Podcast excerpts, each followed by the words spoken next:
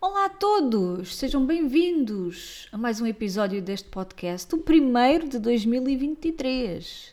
Já estamos quase no final de janeiro, mas ainda vale. Bom ano! Bom ano para todos! Espero que este ano seja muito bom a todos os níveis e que sejam só coisas boas nas vossas vidas. Não vão ser, lamento imenso, spoiler alert, mas é isso que eu desejo, como é óbvio. E como assim? Como têm passado? Estão bem? Está tudo bem? Estão de férias? Estão a trabalhar? Já, não, já, já, já querem férias outra vez? Estão a precisar de sabáticas? Uh, não sei. Eu sinto que sim, mas pronto, já são outras. Como se costuma dizer, já são outros 500, não é? Venho-vos falar do quê? Venho-vos falar, como é óbvio, do primeiro livro que li este 2000, durante este ano, é? no início de 2023. E li-o precisamente no dia 1. Sim, sim. Eh, este livro foi lido num dia. Porquê? Porque é muito curtinho, tem 80 páginas, 88 páginas.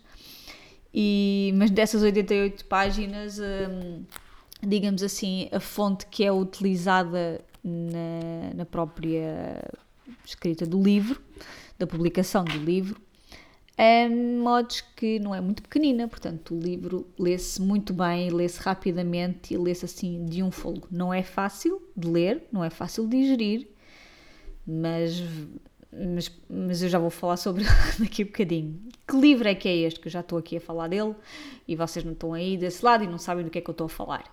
Estou a falar de O Acontecimento de Annie Ernaux. Esta senhora é francesa, foi Nobel da Literatura de 2022 e, portanto, eh, corrida às livrarias para comprar uh, livros desta autora, autora, para saber do que é que se tratava, do que é que ela escrevia, como é que é o seu estilo, etc. Não é? Um, e este livro foi, deixem-me só verificar aqui na minha edição, este livro foi publicado, portanto, ele não é de agora, ele é do, de, do ano 2000, originalmente, mas foi publicado cá pela Livros do Brasil, que é uma chancela da Porta Editora, um, em setembro de 2022. Portanto, este, este, é o primeiro ano de publicação cá, em Portugal, ok? Mas ele já é, uh, ele foi lançado no ano 2000, portanto já tem 23 anos, meu Deus. Como assim o ano 2000 foi só há 23 anos? Mas pronto, já são outras coisas também. E, de facto, como eu estava a dizer, o livro tem 87 ou 88 páginas e é muito curtinho, portanto, lê-se bem, digamos assim. Tem uma leitura bastante fluida, rápida, mas depois o tempo que nós demoramos a digerir aquilo que lemos, meu Deus.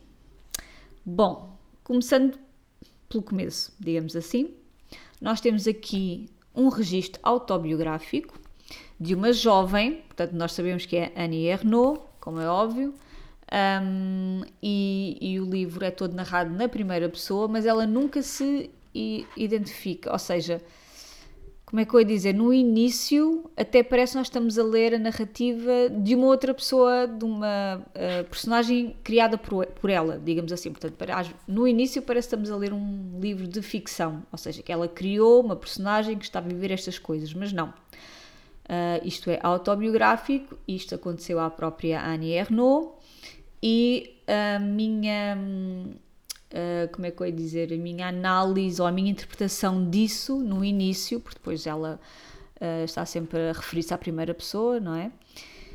Um, acho que às vezes para relatar coisas que são bastante traumáticas ou que ainda não tínhamos processado, é mais fácil falar na terceira pessoa como se estivéssemos a contar a história de alguém do que assumirmos que estamos a contar a nossa própria história, porque ainda pode haver ali algum sentimento de ou de vergonha, ou de culpa, ou de coisas que possam não ter sido ainda processadas, não é? E, e interiorizadas pela, pela própria pessoa.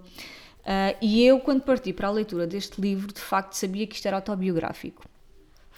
Mas quando comecei a ler, pensei: então, mas isto não é autobiográfico, ela está a falar de uma de uma outra pessoa. Pode ser uma personagem. Então, mas isto afinal é uma personagem criada por ela. Um, e, e, apesar da narração ser na primeira pessoa, parecia de facto que, que, se estava a falar de outra pessoa que não ela. Não sei se me estou a fazer entender. Pronto. E eu assumi que foi que pode ter sido esta a questão, não é? É mais fácil uh, criar, digamos assim, uma outra pessoa, uma outra personagem e falar das nossas próprias experiências espelhadas na outra personagem do que assumi-las como nossas. Não sei. Foi só assim a primeira coisa que me lembrei de facto quando, quando comecei a ler este livro. Mas bom, Vamos agora então falar do livro em si. Eu tenho aqui várias marcações que fiz no, no livro. Eu acho que para quem é mulher, é claro que o livro pode ser lido por toda a gente, como é óbvio, não é isso que eu estou a dizer, mas eu acho que enquanto mulher um, este livro afeta-nos num outro nível, quer, quer sejamos mães, quer não sejamos, quer queiramos, quer não queiramos ser mães um, porque eu acho que o, esta questão do aborto, porque é, é disso que nos fala este livro, um, como é óbvio, ainda é tabu, toda a gente sabe que, que ainda é tabu, infelizmente, mas uh, nós mulheres sabemos sempre de alguém, ou no círculo de amizades, ou na família, ou alguém que conheceu, alguém que conheceu alguém, que fez e é tudo ainda muito dito assim aos sussurros, não é? Um segredo, uma coisa para esconder, que vergonha, que não sei o que, ai, aquela fez, não é? Portanto, nós imaginamos automaticamente a pessoa que nós conhecemos ou de quem nós já ouvimos falar uh, numa situação semelhante, não é? Porque neste caso nós temos.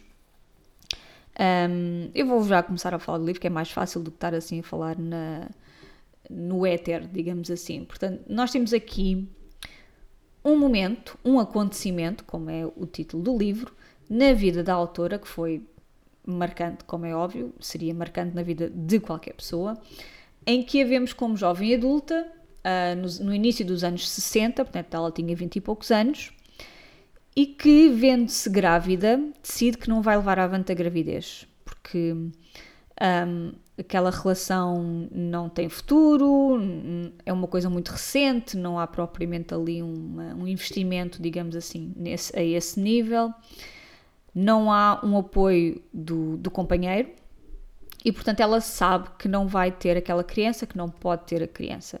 E nós estamos no contexto de França, no, no início dos anos 60, como eu já disse, em que o aborto é proibido, é ilegal, e por isso ela mantém este assunto como, como, um, como um segredo que ninguém pode descobrir, não é? Uh, e porque, porque se ela diz que se ela expressa as suas, se ela expressar as suas intenções a quem quer que seja, automaticamente vai ser condenada, vai ser um, alvo, alguém vai tentar de certeza absoluta, dar-lhe a volta para que ela veja que é uma criança que foi concebida e que haverá uma razão e a maternidade é tão linda. Pronto, esse tipo de coisas, não é? Portanto, ela acaba por não ter nenhum tipo de apoio em lado nenhum, em ninguém.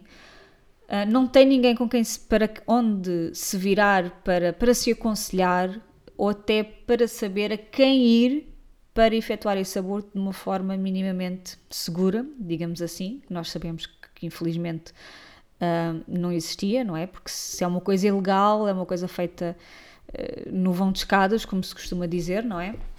Uh, e, e, portanto, a segurança não será propriamente a maior das preocupações, digamos assim, e eu destaquei aqui uma citação, deixem-me só procurá-la. Este livro está todo marcado, atenção.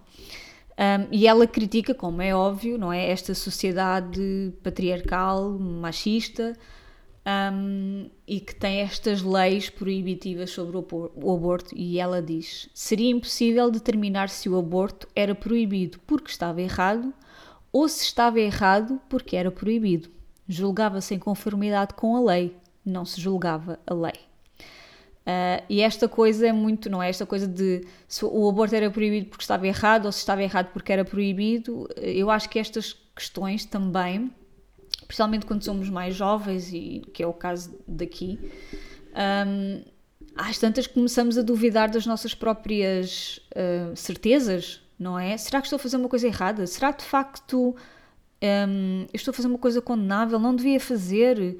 Será que sou uma má pessoa, não é? Portanto, o que é que isto está errado, não está, o que é que está errado, porque é que é legal. Há aqui toda uma reflexão e uma desconstrução também destes, destes temas. E, e, e este livro, este livro não, este evento, este acontecimento, como ela lhe chama, é algo profundamente traumático em, em todos os aspectos e em todos os momentos por que ela passa. Portanto, nós vamos desde o momento em que ela sabe um, que está grávida, não é? E depois todo, todo aquele tempo que demora a ela conseguir procurar os recursos para fazer um aborto e em quem, a quem é que eu vou correr, recorrer, não conheço ninguém, não é? Até ao momento em que ela o faz e depois o, ali as, aquilo que aconteceu no, nos dias ou nas semanas a seguir um, a, a, isso ter acontecido. Um, então nós temos aqui vários traumas, porque às vezes, uh, sei lá, há um trauma, não, há assim o acontecimento maior e depois há várias outras coisas que são traumáticas também, não é? Primeiro, a própria gravidez indesejada, não é? Numa relação sem futuro, sem qualquer tipo de apoio do seu companheiro, portanto, ela vê-se grávida e completamente sem chão. Isso logo aí, para mim, é um trauma, não é? Depois, a própria tomada de decisão e a falta de chão onde se apoiar, em quem se, quem se apoiar, não é? Sejam amigos, colegas da faculdade, família, os próprios médicos, não é? Que além de não realizar este procedimento, também se recusam a aconselhar pessoas que possam conhecer e que o façam, ou quer que seja, não é? E isto assenta não só na questão legal, não é? Na questão de ser proibido e de ser ilegal, mas lá está, porque numa sociedade patriarcal e tradicional, a mulher tem o dever de levar uma gravidez ao fim independentemente de como essa gravidez aconteceu, quais é que são as consequências para a mulher, se ela tem possibilidades ou não de ter aquele filho e de, de o criar, quais são as condições familiares, económicas, mentais, sociais, enfim, não é? A mulher está grávida, tem que levar a gravidez ao fim e tem que ser uma mãe extremosa para, para ter o seu filho, educar o seu filho e tudo mais, não é? Uh, e portanto, mais uma vez, aqui temos o domínio do homem sobre um corpo feminino e sobre a autonomia da mulher poder fazer o que quiser com ele, certo? E mais uma vez eu vou destacar, eu vou, este podcast vai ser só citações. E ela diz, um, inclusive em relação à escolha dela de, de falar sobre este assunto.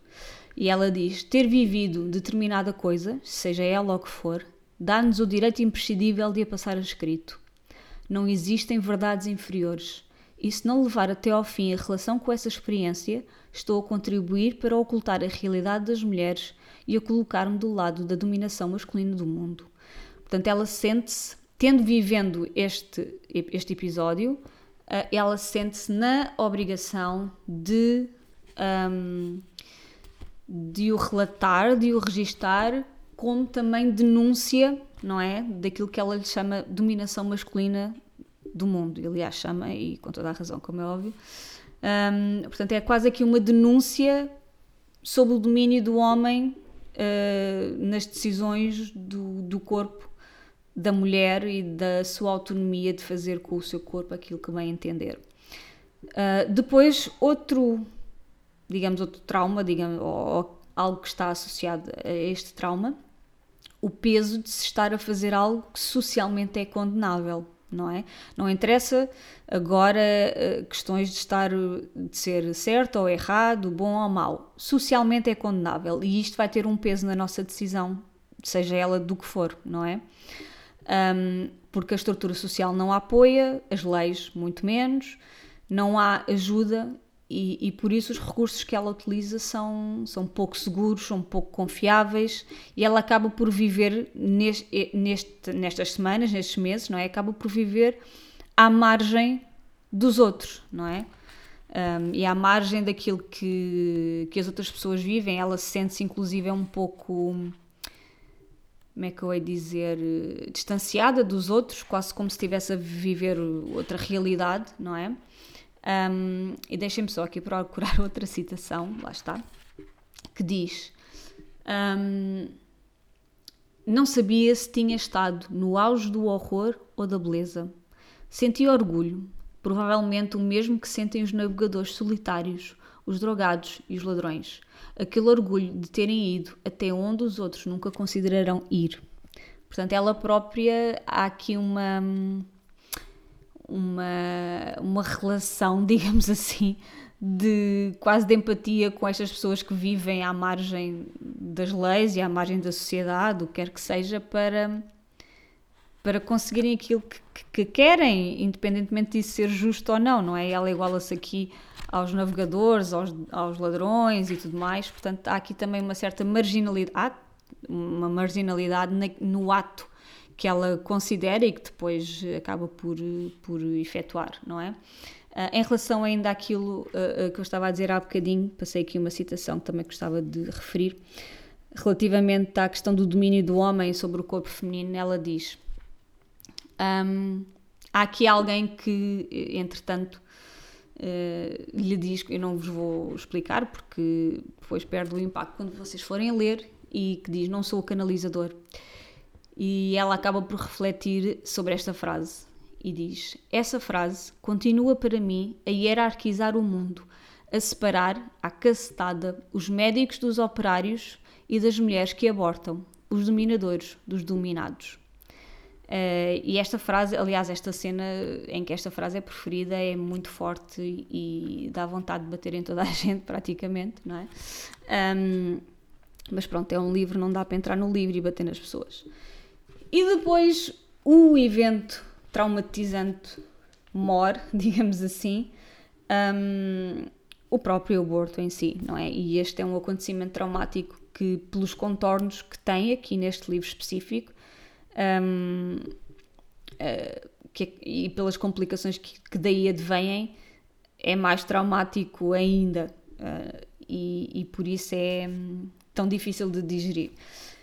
Um, este livro é um retrato muito sincero e muito honesto de alguém que procura enfrentar o seu próprio trauma, assim meio a medo, indo desbravando o caminho entre as suas memórias e os escritos que ela própria encontra em diários da época, e isso é, é dito pela própria autora, portanto, ela própria vai reconstruindo as suas memórias de, dos momentos e dos eventos em si, mas também dos processos mentais e dos estados emocionais dela na altura e de vez em quando há assim uns avanços e recuos que é um bocadinho eu, eu tenho que mostrar mas estou com medo de lá ir, percebem? Uh, porque eu não me quero outra vez um, colocar-me naquela situação e lembrar-me daquilo que eu senti porque foi tão traumático e foi tão mau que eu não quero lá voltar, portanto há assim um bocadinho ali, às vezes parece que há ali uma resistência, mas como eu disse há bocadinho na outra citação, ela sente-se no dever de contar para mostrar de facto como era e como é que ainda vivemos. Quer dizer, isto foi nos anos 60, mas ainda hoje este tipo de olhar perante uma mulher que, que, que, que, que efetua um aborto é olhada de lado e é condenada e é vista socialmente como alguém uh, menor, não sei, não é? E, e, nesse sentido também há aqui uma crítica à romantização da gravidez e da maternidade, não é? Como algo quase sagrado e inerente a, a qualquer mulher, não é? Qualquer mulher tem o dever e tem, digamos, e nasce com, sei lá, uns postos para lim-pim-pim que, que tornam uh, mães automaticamente, não é? A mulher é igual a mãe e, e, acabou. Quando, quando não é assim, nós sabemos que não é assim. Portanto, há esta crítica à maternidade também e, e à gravidez e à proibição do aborto, do próprio aborto em si, não é? Eu tenho, como é óbvio, mais uma citação, alguns que estou a tentar procurar. Um, ah, e diz assim: Os filhos do amor são sempre os mais belos. Era uma frase terrível no que diz respeito ao amor e ao prazer, não sentia que o meu corpo fosse intrinsecamente diferente do corpo dos homens. Portanto, há aqui uma reflexão, e isto são duas frases, hum, não são seguidas. Há, a primeira frase está, numa, está mais acima e a outra até é um bocadinho umas frases mais abaixo. Mas há aqui esta questão de, hum, de igualar o corpo feminino ao corpo masculino, no que diz respeito ao amor e ao prazer, não é? E esta questão dos filhos do amor são sempre os mais belos, não é? E dela achar aquilo uma frase terrível, porque de facto um, não é assim, não é? E nós sabemos que é, que é uma coisa muito mais complexa um, e que não é inerentemente feminina ou masculina. Portanto, eh, ela critica também estas, estas questões. Há também uma. No meio disto, quer dizer, no meio disto, isto são só. Atenção, isto são só 80 e poucas páginas, portanto, vocês estão a ver o sumo que este livro não tem. Uh, há ainda uma reflexão sobre a escrita e de que forma ela pode ser transformadora e redentora porque ela reconstrói não só eventos, mas também as próprias emoções e pensamentos de quem escreve. E há aqui uma, uma materialização, digamos assim, daquilo que não se vê, que não é palpável, não é? E que neste caso são os sentimentos, as emoções e os pensamentos. Um, e ela reflete também sobre isso, e é claro que eu também tenho uma citação para vocês sobre isto. E ela diz: E o verdadeiro objetivo da minha vida é, provavelmente, apenas este que o meu corpo, as minhas sensações e os meus pensamentos se transformem em escrita, isto é, em qualquer coisa de inteligível e comum. A minha existência completamente dissolvida na cabeça e na vida dos outros.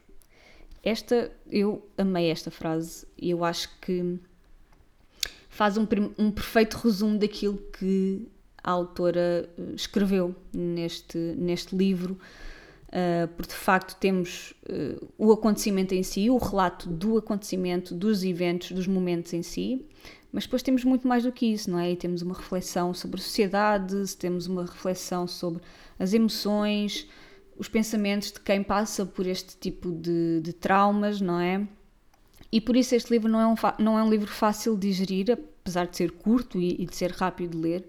É um autêntico murro no estômago um, não deixa ninguém indiferente, sejam homens, sejam mulheres, mães, não mães, o que quer que seja.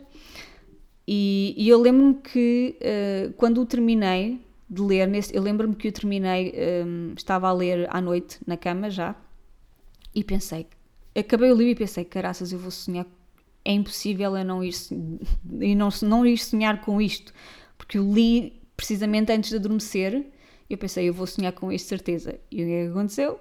Exato, fui sonhar com o livro. E como podem adivinhar, não é? Não foi propriamente um sonho bom ou um sonho feliz. Um, e quando acordei no dia seguinte pensei, claro, como é óbvio, depois de ter lido este livro, é claro que eu tinha que sonhar com ele.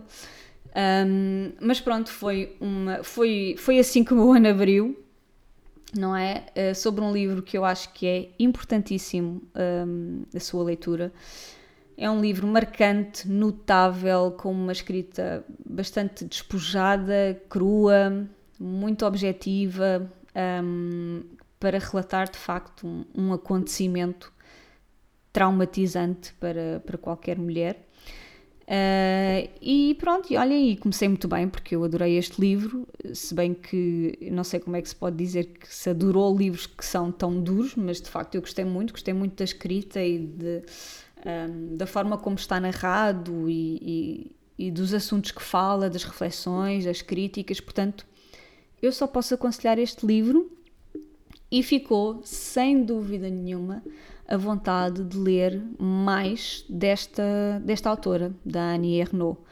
Portanto, olhem, isto já vai longo.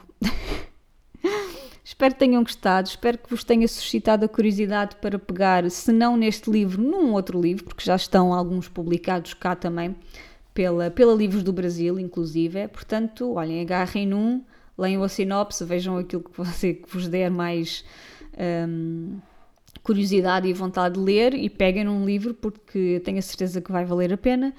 E pronto, e fica à vontade de ler mais, ler mais da, da autora. Portanto, olhem, Obrigada por terem estado a ouvir-me aqui até ao fim, isto já vai longo. Uh, espero que tenham curiosidade de o ler e nós vemos no próximo episódio. Boas leituras! Tchau, tchau!